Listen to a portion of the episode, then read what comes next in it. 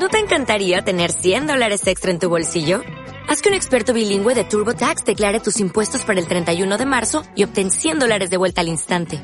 Porque no importa cuáles hayan sido tus logros del año pasado, TurboTax hace que cuenten. Obtén 100 dólares de vuelta y tus impuestos con 100% de precisión. Solo con Intuit TurboTax. Debes declarar para el 31 de marzo. Crédito solo aplicable al costo de la presentación federal con TurboTax Full Service. Oferta sujeta a cambios o cancelación en cualquier momento. Alégrame el día.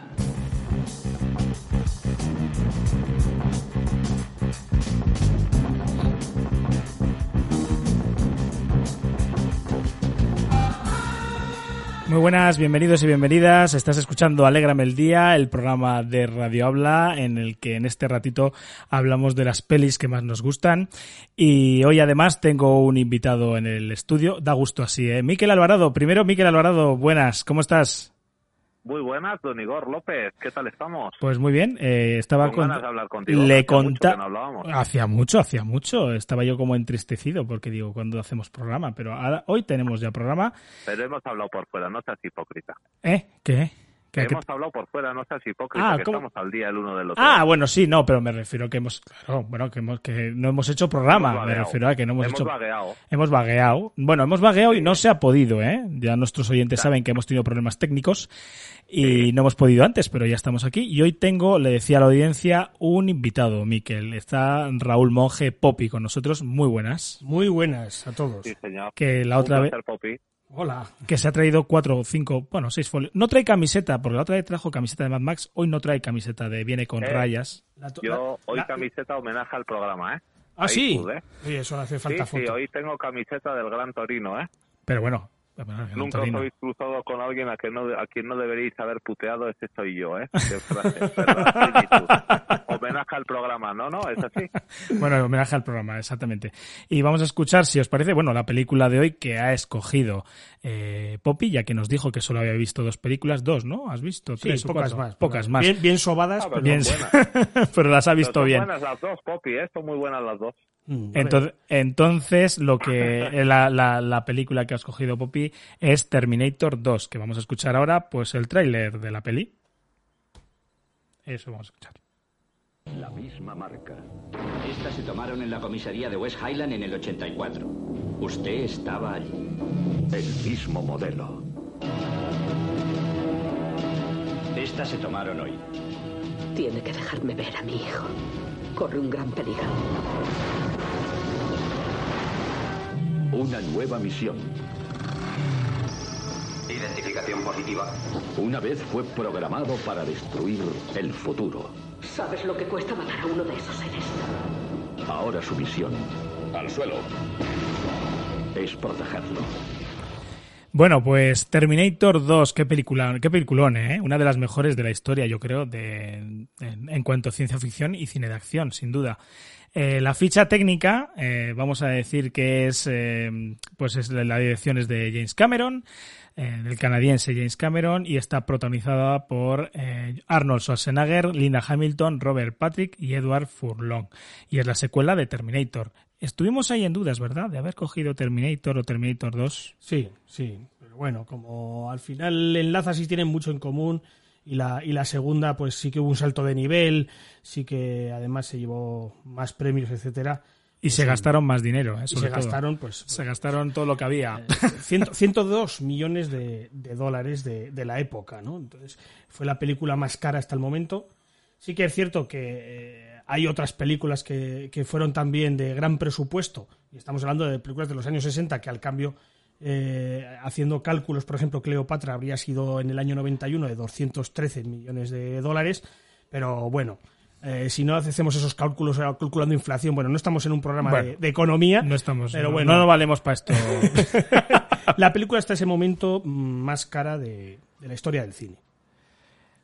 Y se nota, y se nota, y se nota. Yo recuerdo, bueno, ahora cuando la hemos visto, mm, yo me he vuelto a quedar bastante alucinado de lo bien, de lo bien hecha que está y lo bien que ha pasado por, por los años. Pero en la época, Es una pasada, es una pasada. En la época salimos del cine bastante, yo salí, vamos, alucinando, ¿eh? Y mi novia de entonces, que, fíjate, te- a los años, que eh, no era una chica de las que le gustara pues el cine de acción, pues también le gustó bastante. Por lo tanto, es una película que genera mucho quórum alrededor, ¿no? Generó, generó mucho impacto. Ciertamente generó mucho impacto porque hubo mucho salto de nivel a, a nivel técnico, sobre todo, ¿no? a nivel de, de efectos especiales e incluso de una trama ya bastante, bastante avanzada. Mira que me gustan a mí las pelis apocalípticas, ya, ya lo sabéis, pero es una temática muy, muy bien hilada, ¿no? Sí, es una temática muy bien hilada y es que es una película visualmente maravillosa. Y eh, 30 años después, estamos, 30 años después, tú no sabes en qué año se ha hecho. Es una película maravillosa, toda la película. Sí, tanto el guion, sobre todo el guion, que siempre parece que en estas películas el guion no es importante, pero en esta pues sí que lo es y está muy bien llevado. Vital, sí. Es vital. Ya la idea era era buenísima en, la, en Terminator, en el primer Terminator, una idea fantástica que además se podía llevar a cabo sin hacer mucho esfuerzo, porque como es un cyborg que, bueno, que es actual y tiene forma humana, pues mira, así ya se evitan. Ridículo.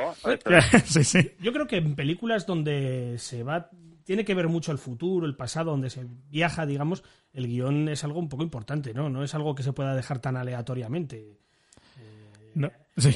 Todas las consecuencias que tiene lo que haces en el pasado, si luego llegas al futuro y está reflejado en, en, en una película, pues hombre, siempre hay que llevar más, más cuidado. ¿no? Sí, porque hay que decir que en, la, en, el primer Terminator era Arnold Schwarzenegger, pero en este caso hacía de villano, porque tenía que matar a la madre a la sí. madre de para que no naciera en el futuro y en este viene a matar al hijo que ya ha nacido pero ahora hace de sí. protector yo creo que Schwarzenegger sí. dijo oye voy a ahora de bueno no ahora de bueno y, y es fantástico además sí, que hombre, bueno que... yo creo que yo creo que como Schwarzenegger, perdón, eh, es que no, de verdad que, que, gran parte del éxito, o sea, muchísima parte del éxito de esta película y de la 1 también, es que el protagonista, que para mí sí que aquí no es como otras veces, otras pelis hablamos, eh, se había ofrecido el papel a tal, bueno, yo no sé aquí a cuánto se le ofreció, pero es que para mí es, Schwarzenegger es el actor para hacer de Terminator.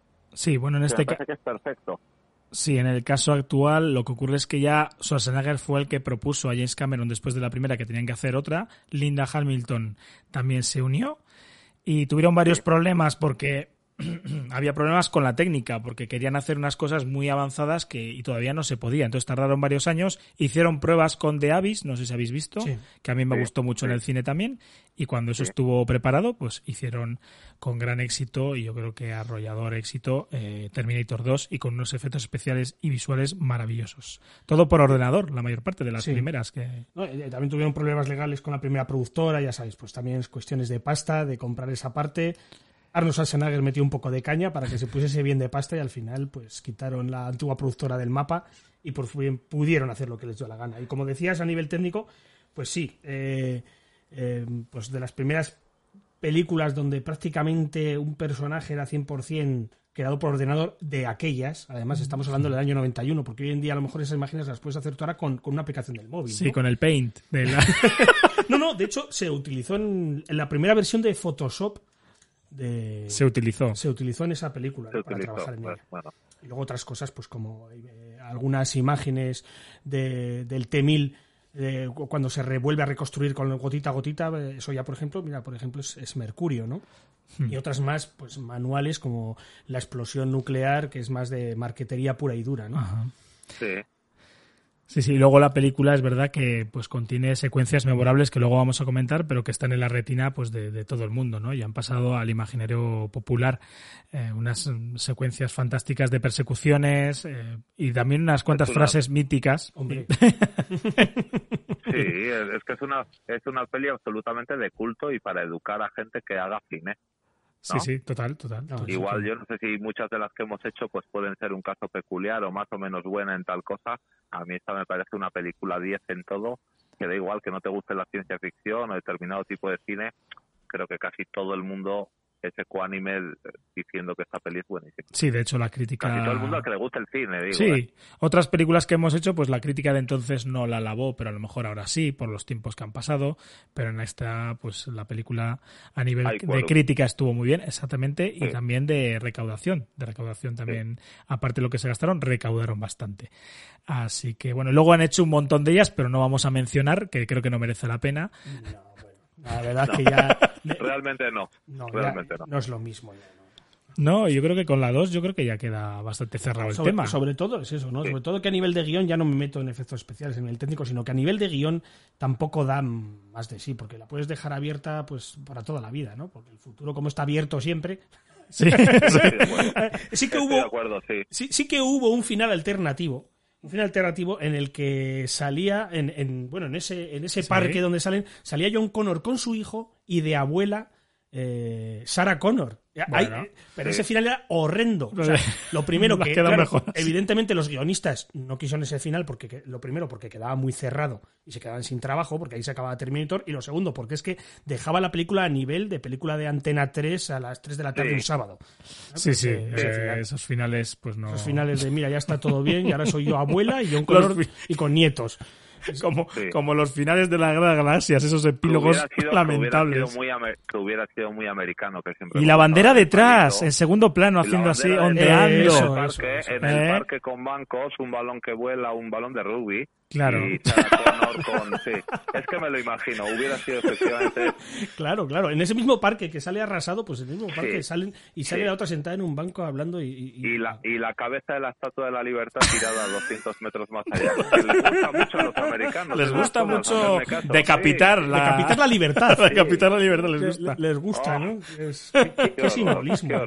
¿no? Sí, sí. Otra, otra, cosa del guion también que, que yo creo que también hace que sea muy suavecito es es eso que hemos hablado del, realismo, porque sigo pensando que es un tema que, dices, podría pasar. Es decir, eh, la, trama podría pasar, podría llegar un momento que fíjate que estamos en el momento de la inteligencia artificial.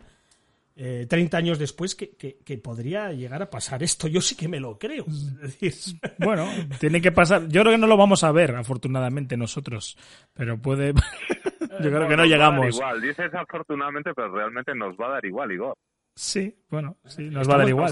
Si no lo vamos a ver, nos va a dar igual. Hombre, es verdad, es verdad, hablando un poco, hablando un poco del futuro, es verdad que no en este caso que es el año de 91, pero el futuro que se avecinaba en los 80, en las pelis de los 80, con robótica, los robots son muy ridículos. se han equivocado, se equivocaron. A ver, no ha ido por ahí el asunto, no ha ido por ahí.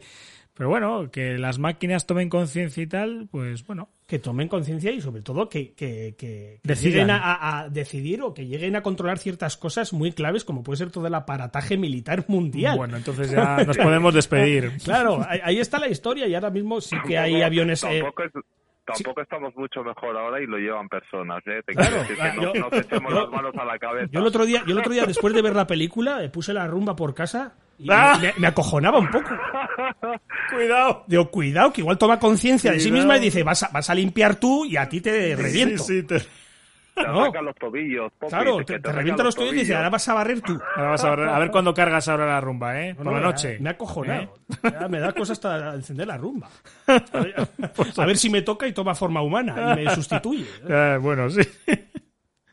Bueno, eh, continuamos con los actores, los actores de la, de la película, que son, bueno, aparte de ser muy buenos actores, los papeles que hacen o están especialmente bien en todos los papeles que tienen que, de los que toman parte, ¿no? Está Schwarzenegger, que ya era una estrella, una mega estrella, podía podríamos decirlo así, en los 80, y que en los 90, oye, pues empieza fuerte. Eh, porque hace esta película y, la verdad es que está perfecto, ¿no? No podemos achacar nada a Schwarzenegger, está en un momento vital muy bueno, que dice él, a modo de broma, que yo creo que ya lo dijimos, Miquel, que le han empezado a llamar actor cuando fue político. Sí, sí. Y, curiosamente cuando peor estaba de actor también. sí, pero bueno, en los 90, en los 90 aparte de esta hizo varias bastante buenas. La Session Hero y unas cuantas que están bastante bien. Sí, pero fuera bromas, yo creo que este es el papel, para mí, ¿eh? bueno, hablo de mí, ¿eh? para mí este es el papel de Schwarzenegger, ¿eh? yo creo que es el mejor papel que ha hecho, el que mejor le queda y la mejor película. Que no tiene que hacer, que no tiene que hacer gran cosa y esa es la clave, ¿no? que está bien, claro, pero, lo hace bien. No, la estética que te ponen en la película está clavada, yo me lo creo todo, me parece un ser superior si queremos, o sea, me parece que, que que es un personaje casi entrañable. además, pues eso, pues una persona, pues 700 eh, palabras que ha dicho en una película de hora y 37 minutos, pues, pues la verdad que le va al pelo. en la primera decía menos, ¿eh? En la, primera, menos todavía. La primera no, articulaba, ¿no? pues, Sí que es cierto que evidentemente se, se, centra en otras cosas, ¿no? Pero sí que es cierto que es su mejor época. El culmen para mí también es Terminator 2, pero todas las que tiene alrededor, exceptuando a lo mejor Poli de guardería, ese es otro tema. Los gemelos golpean dos veces. Hay unas cuantas que están un poco... que están un poco como aparte. Sí, en cuarentenita, ¿no? en cuarentenita. Están un poco ahí en un paréntesis, pero bueno, esto sí que es verdad que es su mejor época. Luego tenemos a Robert Patrick, el T-1000, que yo creo que es un casting realmente muy bien apropiado, está perfecto, brillante. Yo pues, le metería, fíjate, en uno de los mejores villanos de la historia del cine, o sea, me parece brillantísimo. Los ojos, el pelo, el tipo del tipo eh, como esquelético, escuchimizado, pero esta cara agresiva que tiene, bueno, luego los efectos que le rodean y todo, está todo bien hecho. Siempre se le recuerda, ¿no? Yo creo que si tardas en ver la peli o la has visto alguna vez, pienso que le ves como con esa posición de ataque, esos ojos claros y el traje de policía, ¿no? Creo que es un es muy visual, lo sientes como algo muy muy agresivo, muy que te ataca, está muy bien hecho. Sí, se buscó se buscó un poco en este personaje más refinamiento, ¿no? Más refinamiento, más deshumanizado también, porque es verdad que, que, que, frío, frío, frío, frío es el, tío. Y, y, lo que es curioso que se que, que en un principio iba a hacer este papel, alucina Billy Idol. Bueno, bueno, también podría, mira, ahora que lo dices. Es curioso, es curioso que lo iba a hacer Billy Idol, ¿no? Porque también es otro que no hace falta que cuántas palabras. Este dice, si, si Arnold Schwarzenegger dice 700, este dice 35, yo creo, así. puedes contar porque que había, por cierto, que había Robert Patrick que había participado en La jungla de cristal 2 Venía de y que luego ha hecho y posteriormente ha hecho muchas películas, aparte de que ha estado en, Los Sopranos recurrentemente. Yo le recuerdo en un gran papel como el padre de Johnny Cash en I Walk the Line, una peli extraordinaria. Y, la verdad es que, bueno, yo eh, tengo que decir que es uno de mis eh, personajes favoritos de la película, yo, tanto como el principal. Tanto como el principal. Es que da pavor verlo. O sea, te dices, este. Todo blanco. Ah, y correr así, hay que, es difícil correr así, ¿eh? eh se tuvo que tan recto, tan, recto, sin mover un músculo, porque yo acabaría agotado. Esas carreras que se pega. No, no, hay que estar en forma para correr de esa forma tan recta, esas carreras, y no estar con la lengua afuera. O sea, que parezcas una máquina. Sí, exactamente. Es que la verdad es que parece una máquina toda la película, que es difícil, ¿eh? Sí, exacto.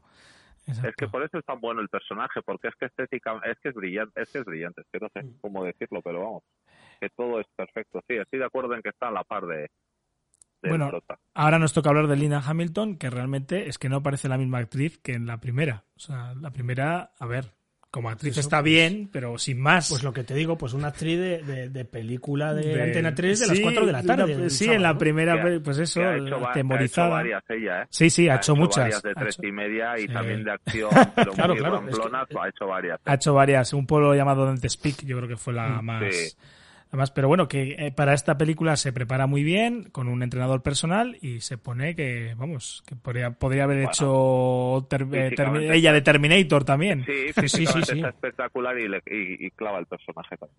Sí, mucho más delgada, esas 13 semanas de entrenamiento y, eso, ¿no? y ese dato de que sale su hermana gemela. Sí, exactamente, como curiosidad lo tenía, exactamente, cuando, coméntanoslo, sí, en, un par de escenas. En un par de escenas, pues sale, sale su hermana gemela, sobre todo en esas escenas que sale duplicada, pues porque el, el T-1000 eh, duplica a, Sarah Connor para engañar a John Connor, pues es ella, eh, su hermana la que sale, ¿no? Hay, hay más gemelos, ¿eh? Luego contaremos, en pero hay más gemelos en la, en la, en la película. Ya, bueno, como, como ya sabemos que, que el Temi lo que hacía era reproducir lo que tocaba, pues, pues en alguno pues aprovecharon más gemelos. ¿no?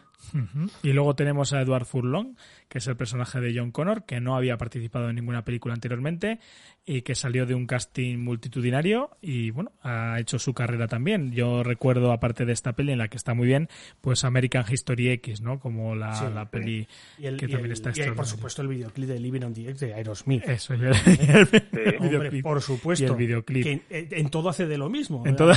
Eh, eh, este chico son de los que de lo que antes se llama antigua diversificación en, clase, los que iban los malotes, que ahora se llama PEMAR, pues es que se nota que es sacado de ahí y es que todo lo que ha hecho eh, es ese toque barrio bajero, De la calle, ¿no? El, pelo, las casacas que lleva siempre y el toque ese medio entre militar y gruncho que lleva que lo llevo siempre y lo sigue llevando hoy, que tiene ya 40 años el tío, ¿no? ¿Cuántos tiene? 30 y tal. Lo que pasa es que ha, caído en una... Es del, 77, tiene 43. Lo que pasa es que con lo, gastado que está, parece que tiene 62. Sí, está, está mal, ¿eh? Es un caso de muñeco roto de Macaulay Culkin, es un caso de, mala vida, ¿eh? De mala vida. En la peli, en la peli cumple bien, ¿eh? sí, no, no, no, está perfecto. Mi gusto, en la peli está bien, ¿eh?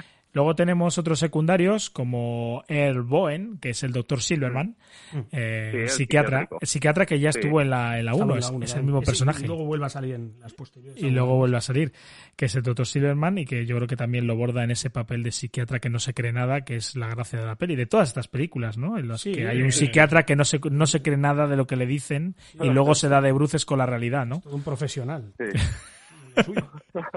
Claro, es que no, no lo queremos nada, es que es normal que no se lo crea. A ver, es que hay que analizarlo. es que hay que analizarlo. Te viene alguien y te cuenta esta película. No te lo puedes creer. ¿Al psiquiátrico vas? Hombre, claro que vas al psiquiátrico. realmente, el elenco de actores, el reparto es, es excelente en esta película y lo bien que cumplen. Ya no es tanto por el actor, sino porque porque hay feeling entre los actores y el personaje que interpretan. Es que en realidad la película es brillantísima en todo, que no me cansaré de decirlo. Sí, sí que es, sí que es cierto que está muy bien, muy bien hilado. otro, de los que nos dejamos secundarios era Joe Morton también, que, hace, interpreta a Miles Dyson, que es el principal ingeniero en robótica, ¿no? El, eh, vamos, el, que la va a liar parda. El que la va a liar parda y el, y el, y el, negro que muere en la peli, como en estas pelis que siempre pasa, ¿no? En este caso le ha tocado Joe Morton y, también lo hace muy bien, ¿no? También ha estado en películas pues, pues, como Speed, como Walking Dead, La Liga de la Justicia y tiene sus, pinitos también. De acuerdo. Bueno, si os parece, vamos a ver, vamos a escuchar ahora la banda sonora de Brad Fidel. Escuchamos un ratito de la banda sonora y continuamos.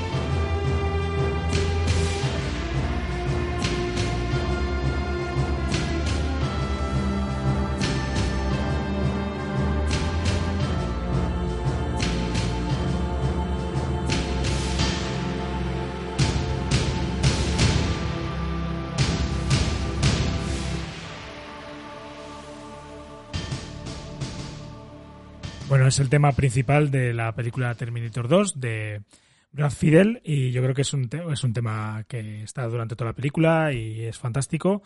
También hizo la primera parte de la, la primera Terminator. De hecho, tiene que ver, en esta ya se pidió un poco más, pues más...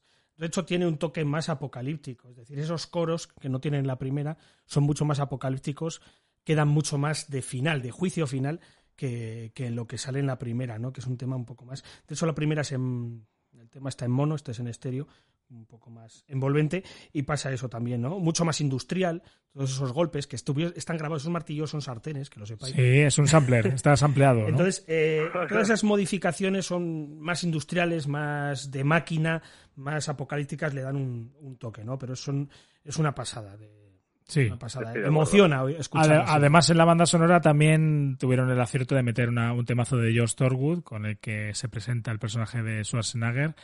Y también la canción de Guns N' Roses, You Could Be Mine, que la verdad... Maravillosa. que fue, bueno, es que encima yo creo que el, disco fue fantástico y ya con lo de la película y tal, yo recuerdo haberlo comprado en la época y es un disco estupendo. yo creo que es del 91. El Use Your Illusion 2, sí, por ahí, justo. Yo 91 es, sí. Aprovecharon, lo lanzaron y dijeron, venga, así pegamos pelotazo las dos cosas. ¿no? Es una, un disco fantástico. Luego la, la, la, historia de Guns N' Roses fue la, más de tortuosa, pero bueno, de primeras hicieron unos discos estupendos. El Back to the Bone también, de cuando Sí, Back to the Bone, que es de la de George Thorwood, que he dicho, efectivamente, y y, también, aunque no sale en la canción, me, gusta el detalle de, la camiseta de Public Enemy que lleva John Connor en, alguna de las escenas, ¿no? no, no, no, no, forma parte de la banda sonora, pero. Pero ahí está, Public Enemy, que en esa época, vamos, lo, lo, petaban, era el grupo más importante de, la música negra norteamericana. Luego es curioso también que, que esta, esta banda sonora, tan tan de lucha y tan emociona, se estuvo utilizando, yo bueno, he hecho artes marciales en esa época cuando era más jovencito, y se utilizaba para todas las demostraciones. Así, ¿eh? En, en, todas las demostraciones se utilizaba esta, ¿no? Estaba muy de moda en todas las demostraciones de artes marciales poner esta, poner esta canción. Y otra de las cosas es que eh, es curioso que lo bien que está hecha, me di cuenta hace poco cuando esta canción la puse en, en clase con niños pequeños, de 5 a 6 años, y les dije, dibujad lo que queráis escuchando esta canción. Os prometo que cuatro o cinco de la clase dibujaron a dos señores de negro con gafas y una moto. Ahí está. Y una pistola. O sea, fue decir, ostras, pues está bien hecha esta. está muy apropiada, muy apropiada, la verdad. Muy apropiada. bueno, eh, exactamente. Tenemos ahora, bueno, una serie de, de bueno, vamos a empezar por mejor las curiosidades. Eh, tengo ya que alguna, lo que pasa que ya se ha dicho ya, la hermana gemela que hemos comentado. Y bueno, yo solo tengo que decir una que para promocionar la película, así puedo meter en un tema que quería comentaros. Se lanzó un avance con varias de las escenas, el típico avance, pero el público salió cabradísimo porque se veía como el Temil era el malo, Schwarzenegger era el bueno, es decir, se quejaron mucho del tráiler o del avance que es de lo que me quejo yo muchas veces, que vuelves a ver una peli y te destripan la peli entera. Sí, que, te hacen mucho spoiler en el trailer. Claro, claro, y entonces en este caso les ocurrió a los que vieron el avance de la película. Y la verdad es que pues los... nadie se lo plantea con Spider-Man, ¿no? Te quiero decir que ¿por qué eso? Bueno, puedo bueno, respetarlo, pero... Yo, a mí me pasa... Quién es el bueno y quién es el malo. Sí, bueno, pero a mí me pasa con muchas, con muchas películas. Hombre, luego lo que la gente opine, pues es lo que ha opinado, pero te quiero decir que los trailers tienen esa... muchas veces ese problema, ¿no? Se pasan un poco, se pasan un poco. En esta, en esta época y en esta película casi definir en el tráiler quién es el bueno y quién es el malo, de hecho me parece provechoso para la peli y para la taquilla. Sí, en este caso sí, pero bueno, eh, hubo quejas sobre, sobre los avances. Nos quejamos de todo. Sí, así es. de todo. Así es. Y como el tráiler lo vi 25 años después, no. Claro, no, no, nosotros tampoco lo llegamos a, lo llegamos a ver. No, no. Yo no sé si lo vi en su época o no, ¿eh? no, yo no, yo no. Yo lo he visto hace relativamente poco. Claro, es que esos trailers además los echarían en el cine si ibas a ver alguna peli o lo demás. Del estilo. antes de ver esta. Claro, claro. Eh, yo no recuerdo haber visto tráiler de, Terminator 2 en la tele antes. De... no, no, no, no. Esto fue un avance que hicieron de la peli. Y eso es lo que ocurrió. ¿Alguna curiosidad más? Uf, muchas, ¿no? Sí, sí el canal ah sí el canal. el canal de, la, de, donde está la persecución esas, esas sí hay muchas salen muchas pelis ahí no eh, sí ese canal está en California y claro tuvo que ser redirigido el agua hacia otro sitio no claro. Eh, se llevó mucho dinero eso de tener que redirigir un redirigir un canal. A producción ahí. A producción es decir, es decir vamos a vaciar un canal. No sé si a lo mejor habría sido mejor construir un canal en plan, en plan de broma. Que vaciar un, ya. un, río, ¿no? De, cartón piedra, sí. Me recuerda un poco a esa, escena, bueno, hablemos de las escenas, me recuerda un poco a Gris. Yo creía que era Gris. igual es... No, no, pero es que hay un montón, hay un montón de escenas. Hay muchas, en, hay muchas escenas que parecen, sí, sí. Mm. Eh, otra, bueno, es que yo creo que Linda Hamilton metió a toda la familia en la, en la, película. Aprovechó, dijo, ostras, metió a su hijo pequeño en la imagen de cuando los sueños estos apocalípticos. Su hijo pequeño, ¿no? Es su hijo pequeño también, ¿no? Y, y lo que decía de los, de los gemelos, el guardia que está en que está en el sanatorio. Sí, son gemelos los dos, cuando tienen que sacar, el, que saca el café eh, y, sale el temil del suelo que ha tocado. También, también es uno de los de los gemelos, ¿no?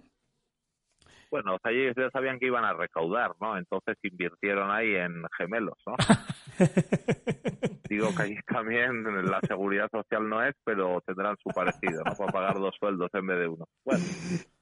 Luego, bueno, luego otra, otra, de las cosas que ya se sabe ¿no? de otras películas es quién eran los dobladores principales. ¿no? Eh, Constantino Romero, por supuesto, de, Constantino Romero. En, castellano, pero en el castellano de, Castilla, digamos. Harry, Harry el sucio, Harry el fuerte, eh, Constantino Romero. era el mismo, ¿no? Y, eh, luego es curioso porque la versión sudamericana del doblaje era un tal Humberto, Humberto no sé qué, que era el mismo doblador de Homer Simpson, de, Homero. de Homero. Ah, entonces era, eh, hicieron dos doblajes diferentes, uno Constantino Romero y otro el de Homer. Yo creo, a mí me gustaría ver esa la voz como Homer. Bueno, escuchar latino, ¿no? Español latino, ¿no? Porque tiene... escuchar latino igual no sé. tiene que desmerecer un poco, ¿no? Porque la voz de Constantino no, Romero. acostumbrados. Constantino Romero es uno de los mejores dobladores, ahí está. muy profunda, ¿no? Eh, estaría bien saber un poco cómo. Es perfecto cómo, es esa voz, ¿no? Luego hay otras, otras curiosidades muy sonadas, como es el cambio de voz a mitad de doblaje de John Connor y el estirón que pegó eh, Edward Furlong, pues porque en esa época a lo mejor no se drogaba mucho y, todavía crecía. bueno, y que estaba en la edad de crecer, que de todo no tenía la culpa el chico. Claro, entonces pues de tener una voz más, más suave, a mitad de, de película, pues la, le, fue cambiando, ¿no? Y tuvieron que hacer un poco de truco ahí de, de sonido para que mantener un poco más homogeneidad en, en, en, su voz, ¿no? Sí, la escena del camión también, ¿no? Cuando se estrella el camión, que gastan un camión, ¿no? Y esto, ¿no? Sí, sí, gastan ahí, gastan ahí dos Gastan ahí bien, gastan bien. Sí, la verdad que es que no, no, escatimaron. No escatimaron y el resultado es así de bueno, claro. Claro. el techo, bueno, De hecho, el techo del camión lo tuvieron que recortar, eh, no era de guion, sino que es que no cabía por debajo del, del, canal. y dijeron, pues bueno, nos lo cargamos y arreando. Ya está. Nos cargamos la mitad del camión, exactamente. Muy brillante, sí. Eh, y a pesar de ser una película pues, pues de acción y violenta, eh, solo hay 16 muertos. Fíjate, ¿eh? 16 muertos, casi todos del Temil. 16 muertos, pero bueno, 16 Mucho tiro, ¿eh? Eso sí. A ver, rodillas reventadas muchas.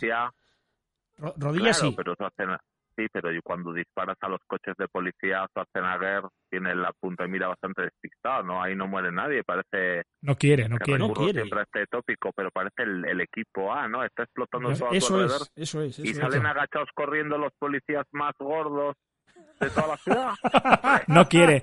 No lo, tiene, lo, tiene calculado. Es una máquina que lo tiene, calculado. Porque le dice John, además es parte de, del trato. Del trato de la historia entre el chico y la máquina, que el chico es el que le dice, oye, no puedes ir matando a todo el mundo. Y dijo el otro, tranqui, tranqui, que no va a morir nadie. va a morir nadie. Y esa es la causa del... Con el escopetón ese, que es el mismo que depredador de Sí, la impaciente. Sí, sí, sí. sí. es la misma, la, impaciente. la misma eh, ametralladora y, no muere nadie. Bajas humanas 0.0, que me gustaría saber cuánto sería bajas humanas 0,3. ¿Cómo serían las bajas humanas? Esa es muy buena también, ¿no? Tiene puntos de humor. Tiene, eh, con respecto a la 1, tiene puntos de humor. Curiosos, ¿no? Cosillas de esas, detallitos. Cuando está con el, cuando sale con el primo de Zumosol, cuando sale con el primo de Zumosol, que vienen los otros dos. En los, diálogos entre John Connor y, y, el y el Terminator hay, hay bastante humor, ¿no? En muchas cositas, ¿no? Mm, sí, eh, está bien que de vez en cuando metan alguna cosita, o como cuando el Temil está en el sanatorio y se queda atascada la pistola cuando va a pasar Pasa el entero y se le queda atascada la pistola. Tiene cositas. bueno, la parte que más. Bueno, ahora vamos con las escenas favoritas, que tendremos un montón. Yo voy a decir unas cuantas, pero hay una parte que me pareció brillantísima, que es al final de la peli, cuando el T-1000, cuando Sarah Connor está a punto de matarle y se le acaban las balas, y el T-1000 le hace así con el dedo.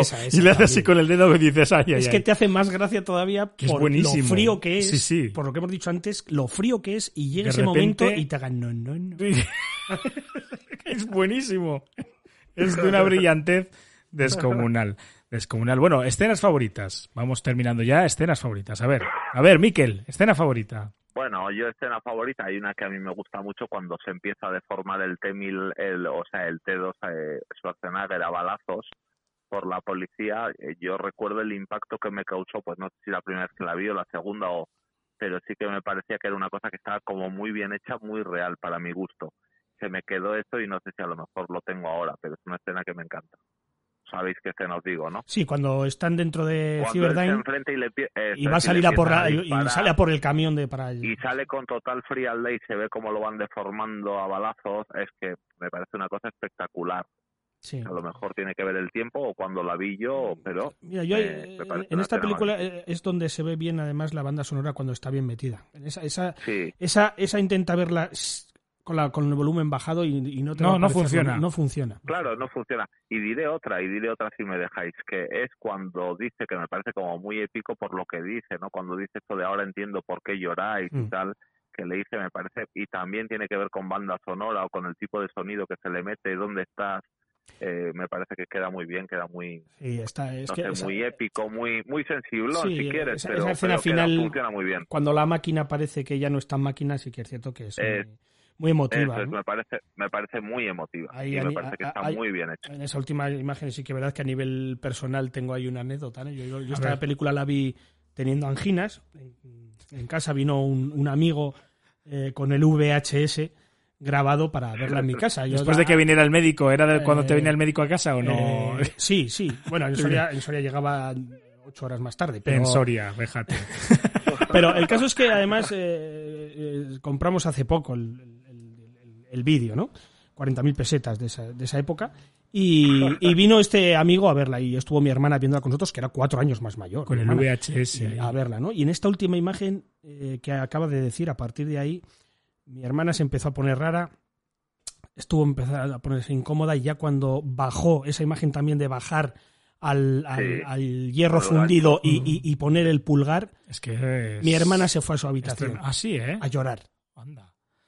Como si fuera Marco. Como si fuese eso Marco o el Rey León. el Rey León. Terminator, gente llorando a moco partido por porque el final. Es, el final es realmente... Ha habido un vínculo muy fuerte entre la máquina y el chaval. Y, ver cosas de esas que, que ablanda, ¿no? Que ya le ves que está terminado y lo último que se ve es un pulgar bajando. Sí, es de una nobleza y un optimismo y un tal que a, todo el ser humano pobre que está comiendo huevos con patatas en su casa en una cena eh, normalita cuando tienes que currar 10 horas pues hombre, eh, quieras que no el pulgar del Terminator ayude un poquito al, al puto día que has tenido, ¿no?